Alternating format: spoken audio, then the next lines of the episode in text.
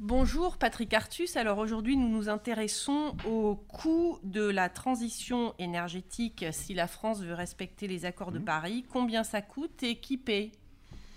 Alors déjà, un état des lieux.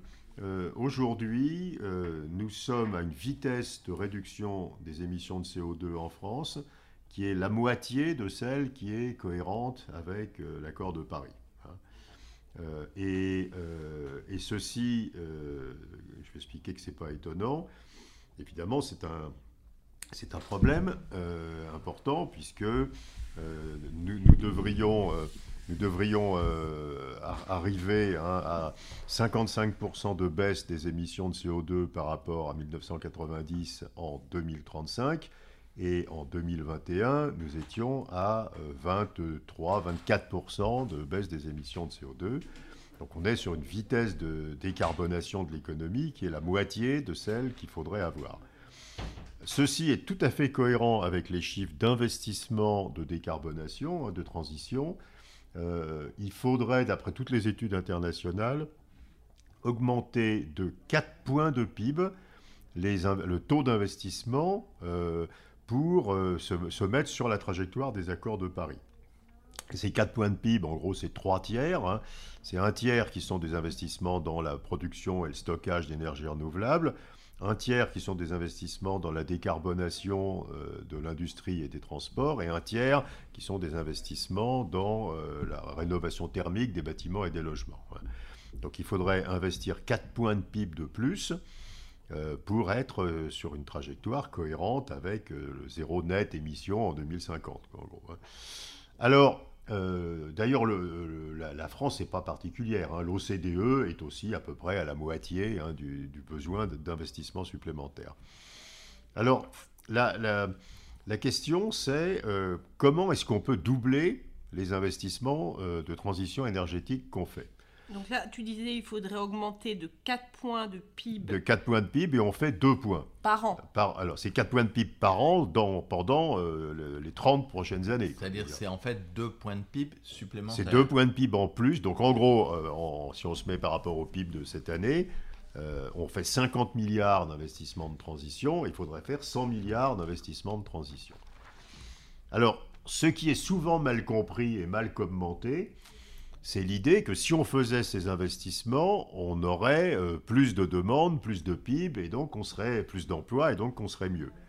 Ça, c'est tout à fait erroné comme jugement, parce que euh, ces investissements de transition énergétique qu'il faut, faire, ce sont des investissements où on remplace du capital qui est carboné par du capital qui est décarboné on va fermer des centrales au charbon ou, au gaz et on va ouvrir des, productions d'énergie renouvelable. On va remplacer des usines euh, de sidérurgie euh, qui utilisent du charbon par des usines de sidérurgie qui utilisent de l'hydrogène et on va euh, remplacer des, usines de voitures thermiques par des usines de voitures électriques, etc. Donc en fait, ce qu'il faut faire, c'est un gigantesque remplacement du capital. Il faut remplacer du capital carboné par du capital décarboné pour à peu près 4 points de PIB. Et il y a, dans cette opération, même si on la faisait au rythme euh, de 4 points de PIB par an, euh, on n'a pas plus de PIB. Hein, on, on investit, par exemple, un sidérurgiste va détruire ces hauts fourneaux qui utilisent du, coq, hein, du charbon, et va les remplacer par des hauts fourneaux qui utilisent de l'hydrogène. Alors que ceux d'avant fonctionnaient. Alors que ceux d'avant fonctionnaient, donc on n'a pas du tout plus de, production d'acier, on a la même production d'acier. Et il faut faire un gigantesque investissement pour changer euh, la technologie de chauffage des hauts fourneaux. Et ceci est vrai pour le remplacement des moteurs euh, thermiques par des moteurs électriques, etc. Et donc essentiellement, ce, qu'il faut faire, c'est augmenter le taux d'investissement de nos économies avec un niveau du PIB qui est inchangé. Nouveau, au fur et à mesure que, le mon sidérurgiste remplace ses, hauts fourneaux euh, au par des hauts fourneaux à l'hydrogène, euh, il, investit beaucoup pour faire ça, mais on a le même PIB. Je dire, on peut utiliser cet exemple pour tout. Et donc, en réalité, ce qu'il faut que nous fassions, c'est augmenter de 4 points le taux d'épargne de la nation et baisser et, comme, et comme le PIB ne change pas, et baisser de 4 points de PIB le taux de consommation de la nation. Donc il faut épargner 4 points de PIB en plus. Alors 2 points par rapport à aujourd'hui, hein, 4 points en tout. Il faut épargner 4 points de PIB en plus et consommer 4 points de PIB en moins. il faudrait épargner 2 points de PIB en plus. Et donc par rapport à ce qu'on fait déjà comme effort, il faudrait épargner 2 points de PIB en plus pour le mettre en investissement et pas en consommation. D'accord. Donc c'est ça l'enjeu. Et c'est uniquement en réussissant ça qu'on se mettra sur la trajectoire du zéro net euh, émission en 2050 ou du 55% de baisse des émissions en 2035. Alors, comment on fait pour euh, épargner deux points de PIB en plus et euh, consommer deux points de PIB en moins et investir ces deux points de PIB en plus? En fait, il y a, y a plusieurs façons de le faire. Euh, euh, qui implique euh, d'un côté les entreprises, d'autre côté les ménages, d'autre côté les États. Bon, si je suis, si je prends toujours l'exemple de mon sidérurgiste, je vais, je, vais en fait pour, pour faire cette transition hein, du, du, du, coq vers l'hydrogène, je vais, je vais investir davantage et cet investissement, je ne vais pas pouvoir le financer moi-même. Donc le secteur des entreprises va devoir essentiellement s'endetter auprès des autres secteurs pour financer ce supplément euh, d'investissement. Et euh, cet endettement, euh, en plus, cette accumulation de capital nouveau sera un capital qui est non amorti et donc et donc ceci va faire baisser la rentabilité des entreprises. Mais c'est un autre sujet. Mais il faut s'attendre aussi à une baisse de la rentabilité des entreprises parce que le, capital ancien a été amorti, le capital nouveau devrait être amorti. Donc il y a un coût du capital qui sera plus élevé.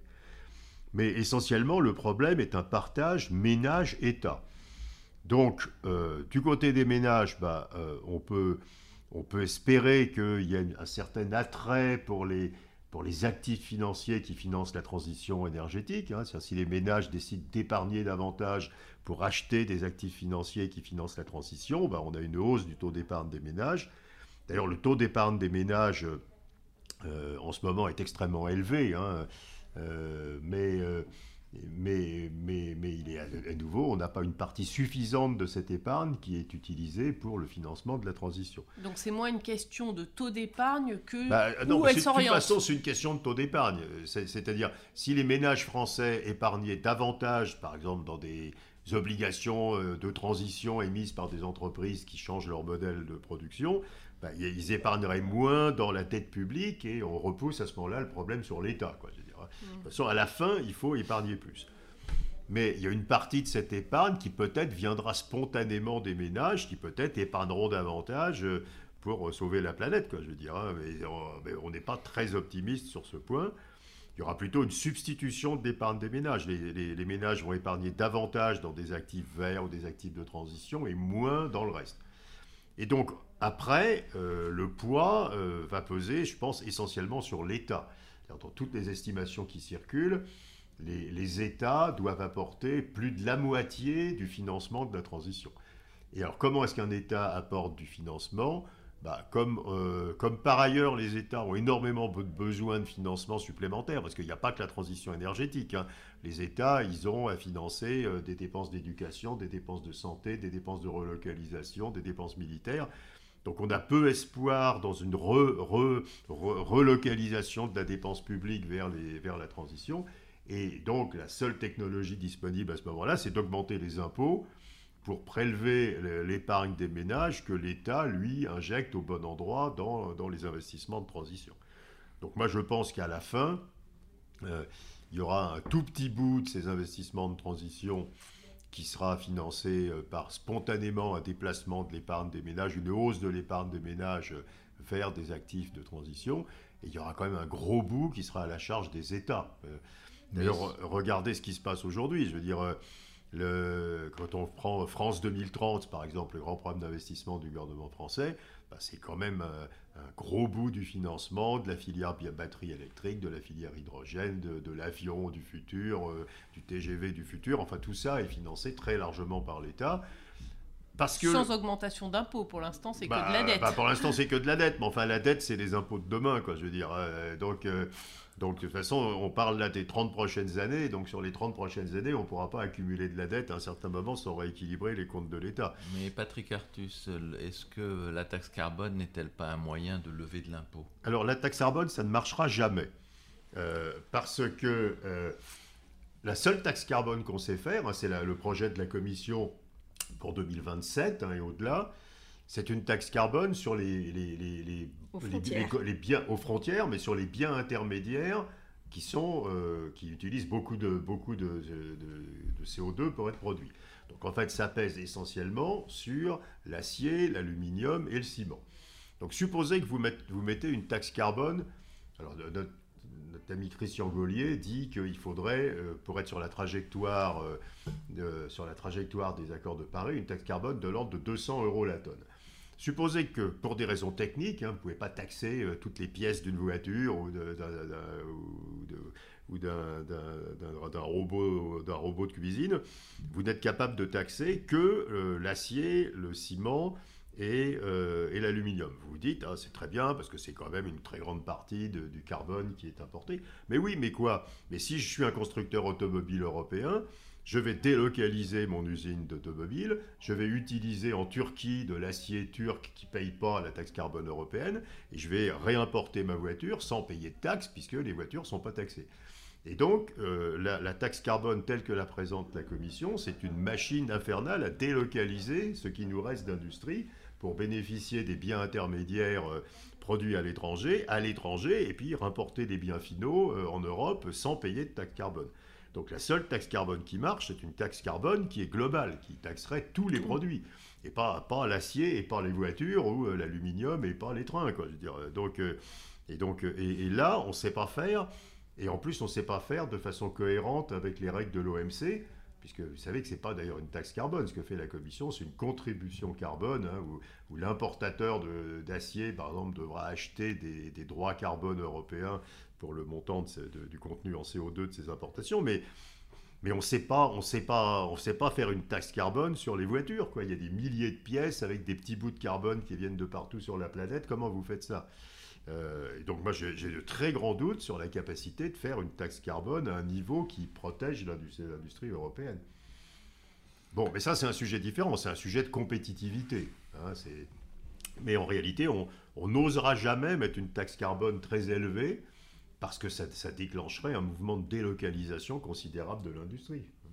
Et sur les ménages, la taxe carbone, elle existe dans certains pays d'une manière plus euh, forte qu'en France, où elle existe aussi. Mais... Oui, mais elle existe aussi. Euh, alors, elle existe sur des biens, euh, elle existe sur les carburants, elle existe sur le fuel, elle existe.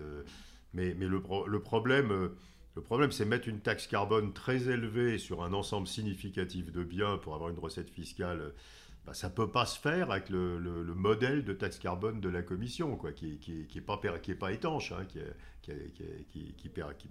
qui, à nouveau sera une, une, vraie, un vrai danger de délocalisation pour, pour l'industrie euh, qui utilise les biens intermédiaires en Europe. Je reviens une seconde sur l'idée que la transition euh, ne, ne, crée pas donc de richesse supplémentaire. Mais euh, quand on voit le, prix des différents produits, euh, une voiture électrique est 50% euh, plus cher qu'une voiture thermique, un acier fait à l'hydrogène est 35% plus cher qu'un acier fait à l'ancienne. Donc tout ça, ça ne crée pas du PIB bah, tout ça, Non, enfin tout ça, faut, ça ne crée, pas de, ça crée pas de PIB en, ça crée pas de PIB en volume. Si... Mais enfin, ça fait des biens qui sont globalement plus chers. Oui. Oui, d'accord, mais enfin, ils sont plus chers, mais il ne faut pas confondre le prix et le volume. Quoi. Je veux dire, j'ai le, même nombre de tonnes d'acier qu'avant. Euh, alors, cet acier coûte plus cher à produire. Alors après, effectivement, il y, a un enjeu, vous avez raison de poser la question, il y a un enjeu qui est euh, notre capacité à relocaliser euh, l'énergie de base. Puisque si si j'utilisais avant du charbon polonais pour, pour fabriquer mon acier. Et après, j'utilise de l'hydrogène. Si j'ai relocalisé la filière hydrogène, j'ai créé du PIB, mais le PIB, c'est pas parce que l'acier est plus cher, c'est parce que j'ai localisé en France la fabrication de l'hydrogène, alors qu'avant, j'importais de l'acier. D'où un autre point qui est très important, c'est qu'effectivement, on va plus rapidement sortir de la situation de, simplement euh, substitution de, technologie, euh, et, on, on, sortira de façon plus positive si on est capable de, relocaliser de la production d'énergie qu'on importe aujourd'hui. Donc c'est pour ça que d'ailleurs la relocalisation de la production euh, de toutes les énergies renouvelables et de tout ce qui va avec est extrêmement cruciale. Simplement, ceci n'est pas, pas, complètement évident. Aujourd'hui, on importe les éoliennes, on importe les cellules solaires, euh, on, importe. alors, euh, c'est vrai qu'il y a des développements, je veux dire. Hein, euh, il y a des développements sur les batteries électriques, par exemple. On va avoir, on va avoir plusieurs gigafactories. Sur les électrolyseurs, il y, a des, il, y a des, il y, a des, développements extrêmement intéressants. Enfin, globalement, aujourd'hui encore, on est importateur des, des matériels pour, pour faire les énergies renouvelables. Et c'est là qu'il y, a le filon pour desserrer le coût. Hein. Euh, c'est un filon, mais c'est une relocalisation. Hein. Je veux dire, euh, je, si j'utilise de l'énergie qui est fabriquée avec des éoliennes fabriquées en France, j'ai relocalisé un bout de ma production d'énergie. Euh, le, le, le, coût, le coût des, énergies, des énergies renouvelables, c'est un coût en capital. Il n'y a pratiquement pas de coût en travail, il n'y a pas d'autres coûts. Donc en fait, le coût, c'est d'acheter une éolienne. Si j'achète cette éolienne à un Danois ou à un Chinois, je n'ai rien relocalisé et je n'ai rien gagné. Euh, si, si, je l'achète à un Français, bah, j'ai relocalisé un bout de valeur ajoutée. En mais par contre, le vent, c'est le mien pendant 10 ans. Oui, oui mais c'est-à-dire qu'il n'y a pas de coût du travail. Il n'y a pas de coût du travail, il n'y a pas de coût intermédiaire. Mais, mais si, le, si, on, si le prix, alors le prix de l'énergie renouvelable est plus cher, mais à prix égal, si je remplace de l'énergie fossile par de l'énergie renouvelable, euh, je remplace du coût, euh, du coût d'achat d'énergie, de pétrole, de gaz, etc., par du coût de capital. Hein, c'est le coût d'amortissement de l'éolienne. Et donc je gagne si, je, si l'amortissement de l'éolienne va à un fabricant français. Quoi. Je veux dire, si, si l'éolienne, je l'importe d'un Danois, bah, j'importe des éoliennes au lieu d'importer du pétrole et j'ai rien gagné en valeur ajoutée du pays. Et si je fais des centrales nucléaires que DF finance avec de l'argent de la Caisse des dépôts, j'ai gagné quand même quelque chose. Oui, oui, bah là, euh, bah, euh, euh, disons que c'est une, une, énergie transitoire, etc. Et que et que là, on est dans le, on est dans le, moment où bah, il faudrait que la Caisse des dépôts ait davantage de ressources. Hein, mais, mais, mais, elle y est prête, elle y est prête. Oui, elle y est prête, mais au détriment de quoi? Le, problème, c'est qu'il faut plus d'épargne en net. Donc si la Caisse des dépôts met plus d'argent dans les centrales nucléaires, elle met par exemple moins d'argent dans les dépenses des collectivités locales, etc. Donc il faut de toute façon à la fin avoir plus de, avoir plus de départ. Mais il faut se rendre compte que ce qu'on a, c'est exactement la situation de post-seconde guerre mondiale. On a un capital qui à l'époque était détruit et que là, on va détruire. Donc on va détruire les centrales thermiques, euh, les réseaux, euh, les réseaux de gaz, etc. On va détruire du capital et on va le remplacer par un capital neuf. Pendant qu'on fait ça, il faut faire un gigantesque effort d'investissement, puisqu'il faut investir pour développer le capital neuf euh, euh, qui remplace le capital ancien qui a été détruit par la guerre. Et, euh, pendant ce temps-là, bah, on, va, être obligé d'être très frugaux parce qu'il va falloir consommer moins et investir plus. Et puis une fois que c'est fait, on a les 30 glorieuses. On va être très bien dans, dans 20 ans, je veux dire, parce qu'on aura un capital tout neuf qui aura été accumulé avec nos investissements et puis qu'on n'aura pas besoin de, réinvestir aussi vite. Donc on va pouvoir consommer le revenu de ce capital. Donc dans 20 ans, nos, euh, enfants euh, seront dans une économie euh, qui, qui, sera, qui sera neuve. Quoi. C'est exactement comme les années 60-70 à la queue des années 50-60. les années, les années 45-50, on s'use à, à, remplacer le capital qui a été détruit par la guerre, et à partir des années 60, on vit très bien en utilisant le revenu de ce capital. Donc en fait, on a, on a, dans 20 ans, on sera vachement mieux. Quoi. Simplement, pendant 20 ans, il faut investir beaucoup et consommer peu, parce qu'il faut avoir les moyens de ces investissements. Alors certains diraient finalement, euh, ça vaut peut-être pas le coup. Euh, la France, euh, je pense, représente 0,72% des émissions de la planète. Donc ça vaut peut-être pas le coup de respecter les accords de Paris si ça nous coûte si cher et si on, doit investir tant. mais est-ce qu'il y a un coût à ne rien faire et à bah, l'inaction climatique? bah, D'abord, le coût de l'inaction climatique, enfin, il est, il est euh, connu. Euh, il est monstrueux, quoi, je veux dire. D'ailleurs, maintenant, les, banques font des stress tests sur, sur leur portefeuille et, les, banques qui ont des actifs bruns en portefeuille, etc., on, considère que, que, c'est un coût considérable. Il y, a, un coût de désordre climatique, il y a un coût juridique, il y a, donc, de toute façon, le problème, c'est que euh, c'est que c'est le temps. C'est-à-dire qu'à nouveau, on, investit pour euh, avoir une économie qui sera moderne, décarbonée dans 20 ans. Et pendant 20 ans, on n'en touche pas du tout les dividendes. Je veux dire, on touchera dans 20 ans euh, des dividendes très importants d'avoir fait cet investissement. Et les pays qui ne les ont pas fait, alors évidemment, si, on est, s'il n'y a que l'Europe qui, fait ses investissements euh, ça ne changera pas grand-chose au climat global. Enfin, on a, on a l'impression que les autres pays simplement commenceront plus tard que nous. Donc nous, on, sera, dans la phase où on peut consommer le revenu du capital accumulé plus vite que les autres.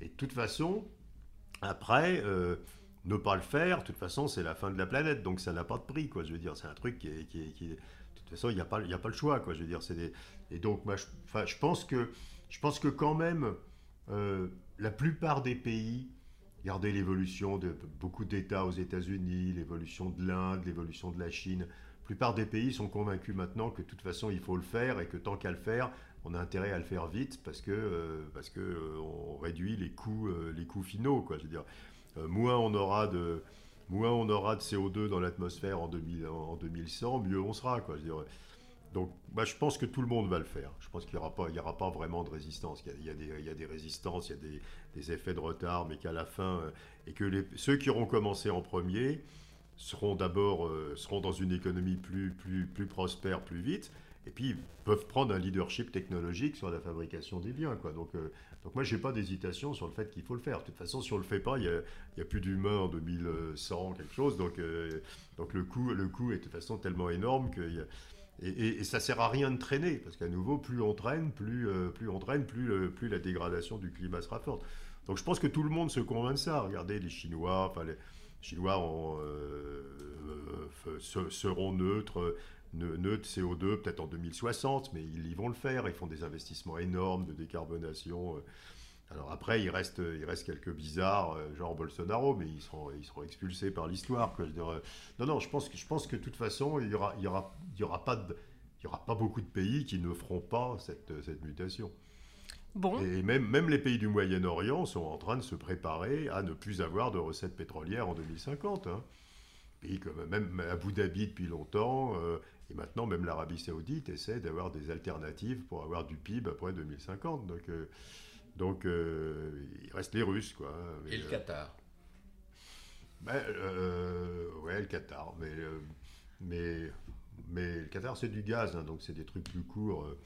Enfin, non, moi, moi, je crois qu'il n'y a, a, pas de sujet, quoi. Il n'y a, même pas à avoir d'hésitation. Si on fait du calcul économique intertemporel, la seule, le seul, l'équilibre le, plus efficace, c'est l'équilibre où on y va très vite, quoi. Alors on y va très vite, il y a des limites techniques à ce qu'on sait faire, et puis il y a des limites aussi à, la privation de consommation que cela entraîne. Mais on n'a on aucun intérêt à traîner, parce que plus on traîne, plus l'équilibre final sera à température élevée. Quoi, Bon, et eh ben écoutez, merci pour cette leçon de frugalité. Euh, non, mais, quand, on, après on parle de décroissance et de frugalité, mais, mais dans, dans, dans, dans cet équilibre-là où c'est la technologie finalement qui, nous met sur la, bonne trajectoire. Euh, la frugalité est complètement indispensable, parce que là on a parlé, on a parlé juste du climat, mais par exemple euh, les voitures électriques, euh, on ne pourra pas en avoir tous, quoi. il va falloir les partager, il faudra qu'elles soient en location partagée. Sinon, on, aura un problème affreux de nickel, de lithium, etc. Donc de toute façon, euh, il va falloir recycler massivement tous les métaux, sinon euh, et toutes les batteries. Enfin, donc, euh, cet équilibre-là, c'est quand même, c'est pas de la décroissance au sens strict, puisque c'est pas la baisse du PIB qui, qui, apporte la solution, mais il y a quand même une baisse très importante de la consommation nette, quoi, je veux dire, hein, parce que sinon ça passe pas. Hein. Merci d'avoir écouté ce podcast. Merci Patrick Artus d'y avoir participé, et je vous donne rendez-vous pour un autre podcast de Challenge.